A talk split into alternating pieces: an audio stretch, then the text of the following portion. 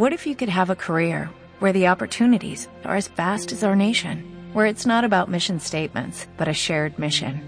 At U.S. Customs and Border Protection, we go beyond to protect more than borders, from ship to shore, air to ground, cities to local communities. CBP agents and officers are keeping people safe. Join U.S. Customs and Border Protection and go beyond for something far greater than yourself. Learn more at cbp.gov/careers.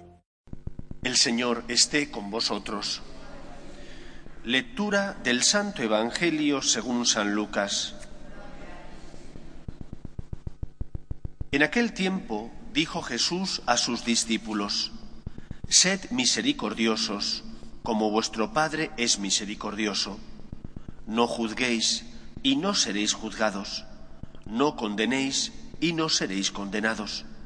Perdonad y seréis perdonados. Dad y se os dará. Os verterán una medida generosa, colmada, remecida, rebosante, pues con la medida con que midiereis se os medirá a vosotros. Palabra del Señor.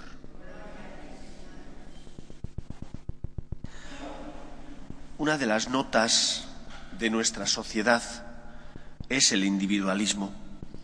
Individualismo que se percibe, se nota en nuestro día a día, en nuestra manera de vivir y de comportarnos. Cuando uno sale al campo, cuando va a la sierra a hacer una caminata, te sorprendes de ver cómo cuando te cruzas con alguien enseguida te saludan. Buenos días, buenas tardes. Cuando a mí que me gusta el ciclismo, salgo con la bicicleta y ves algún ciclista que está parado y que a lo mejor ha pinchado, siempre hay alguien, alguien que se ha cruzado con él y que se para. En cambio, en nuestro Madrid, en esta ciudad tan grande, cada uno va a la suya y ves una persona que está a tu lado y tú vas enfrascado en tus pensamientos, en tus preocupaciones, de forma que no reparas. Y si reparas en el que está a tu lado, tienes tantas cosas y el tiempo es tan escaso que ni siquiera te paras a ver qué necesita de ti. Esto es fruto de la sociedad en la que vivimos, de este individualismo en el que pues nos han educado y bueno, hemos nacido en él y al final pues todos vivimos de esta manera. El evangelio de hoy nos habla del perdón y de la misericordia. Es fácil perdonar, o al menos encuentras razones para perdonar, a aquel que es de tu familia, a aquel que es amigo tuyo, a aquella persona que por una razón o por otra tiene contigo ciertos lazos. A esa persona te cuesta, pero encuentras motivaciones para perdonarle. Sin embargo, qué difícil es perdonar a la persona que se cruza en tu vida y te hace daño, porque sus errores te afectan a ti. Te hace daño deliberada o a lo mejor involuntariamente, quizás no quería hacerlo, pero sus errores, les, le guste o no, marcan tu vida. ¿Cómo perdonar? ¿Cómo tener compasión?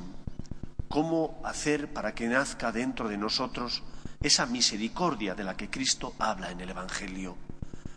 En primer lugar, es imposible si nosotros no hemos conocido esa misericordia de Dios. Si no nos hemos llenado de la misericordia del Señor, ¿cómo vamos a darla a los demás? Cuanto más oración hagamos, cuanto más contemplativos seamos del misterio del amor de Dios, cuanta más relación personal tengamos con Cristo, puesto que estamos en gracia, dado que nos hemos confesado y comulgado, será más fácil que esa misericordia de Dios, que Dios la practica con nosotros, nosotros podamos llevarla a los demás. Pero no solo hace falta que tú te llenes del amor de Dios, eso es imprescindible, hace falta otro requisito. Y el otro requisito es que tú te pongas en el lugar del otro.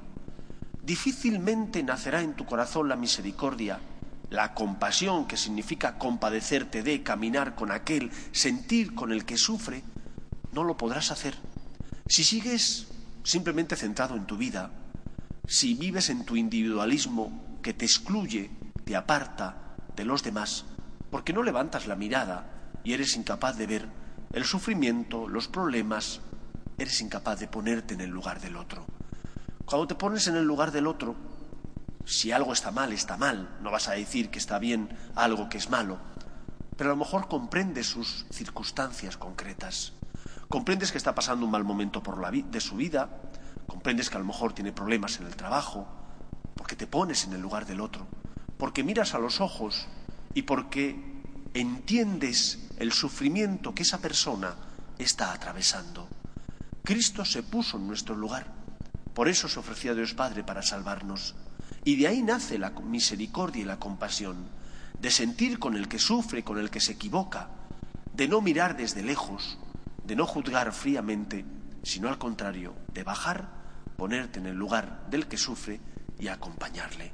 Pues pidámosle al Señor que en este camino cuaresmal en el que estamos preparando nuestro corazón para celebrar la pasión, muerte y resurrección de Cristo, nazca en nosotros la misericordia, que es fruto del amor de Dios, pero que también tiene que ser tarea y misión que nosotros intentamos llevar a cabo, por ejemplo, poniéndonos en el lugar del que pasa a nuestro lado, que se equivoca, porque sufre, porque tiene problemas, porque quizás no encuentre sentido o esperanza en su vida.